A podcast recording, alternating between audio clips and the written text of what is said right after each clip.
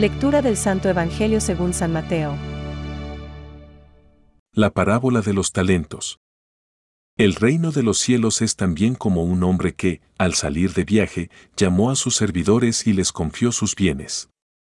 A uno le dio cinco talentos, a otro dos, y uno solo a un tercero, a cada uno según su capacidad. Y después partió. Enseguida, el que había recibido cinco talentos fue a negociar con ellos y ganó otros cinco.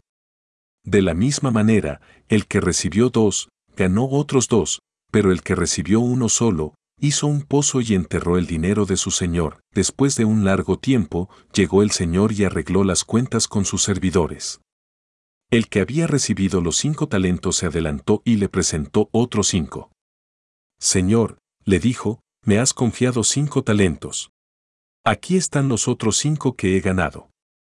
Está bien, servidor bueno y fiel, le dijo su señor, ya que respondiste fielmente en lo poco, te encargaré de mucho más. Entra a participar del gozo de tu señor. Llegó luego el que había recibido dos talentos y le dijo, Señor, me has confiado dos talentos. Aquí están los otros dos que he ganado.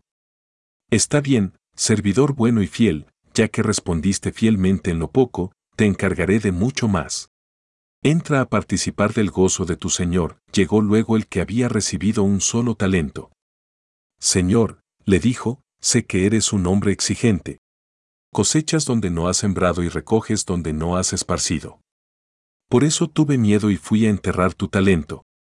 Aquí tienes lo tuyo.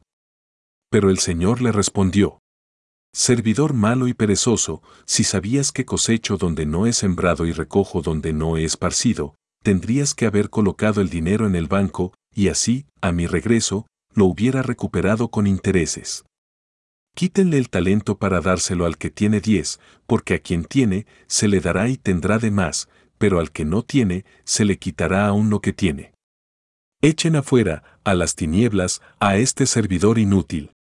Allí habrá llanto y rechinar de dientes. Es palabra de Dios. Te alabamos, Señor. Reflexión. Un hombre, al ausentarse, llamó a sus siervos y les encomendó su hacienda. Hoy contemplamos la parábola de los talentos. En Jesús apreciamos como un momento de cambio de estilo en su mensaje.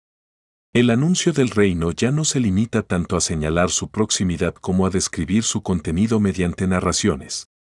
Es la hora de las parábolas. Un gran hombre decide emprender un largo viaje y confía todo el patrimonio a sus siervos. Pudo haberlo distribuido por partes iguales, pero no lo hizo así. Dio a cada uno según su capacidad. Cinco, dos y un talentos. Con aquel dinero pudo cada criado capitalizar el inicio de un buen negocio. Los dos primeros se lanzaron a la administración de sus depósitos, pero el tercero, por miedo o por pereza, prefirió guardarlo eludiendo toda inversión. Se encerró en la comodidad de su propia pobreza. El Señor regresó y exigió la rendición de cuentas. Premió la valentía de los dos primeros que duplicaron el depósito confiado. El trato con el criado prudente fue muy distinto. El mensaje de la parábola sigue teniendo una gran actualidad. La separación progresiva entre la Iglesia y los estados no es mala, todo lo contrario. Sin embargo, esta mentalidad global y progresiva esconde un efecto secundario, peligroso para los cristianos. Ser la imagen viva de aquel tercer criado a quien el amo, figura bíblica de Dios Padre, reprochó con gran severidad. Sin malicia, por pura comodidad o miedo, corremos el peligro de esconder y reducir nuestra fe cristiana al entorno privado de familia y amigos íntimos. El Evangelio no puede quedar en una lectura y estéril contemplación. Hemos de administrar con valentía y riesgo nuestra vocación cristiana en el propio ambiente social y profesional proclamando la figura de Cristo con las palabras y el testimonio. Comenta San Agustín, quienes predicamos la palabra de Dios a los pueblos no estamos tan alejados de la condición humana y de la reflexión apoyada en la fe que no advirtamos nuestros peligros.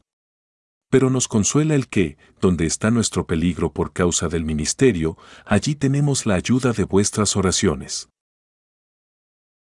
Pensamientos para el Evangelio de hoy. Es más precioso delante de Dios y del alma un poquito de este puro amor, y más provecho hace a la iglesia, aunque parece que no hace nada, que todas esas otras obras juntas. San Juan de la Cruz. El Señor no da a todos las mismas cosas y de la misma manera. Nos conoce personalmente y nos confía aquello que es justo para nosotros. Pero en todos coloca la misma inmensa confianza. No lo defraudemos. Francisco. Estas diferencias pertenecen al plan de Dios, que quiere que cada uno reciba de otro aquello que necesita, y que quienes disponen de talentos particulares comuniquen sus beneficios a los que los necesiten. Catecismo de la Iglesia Católica, número 1.937.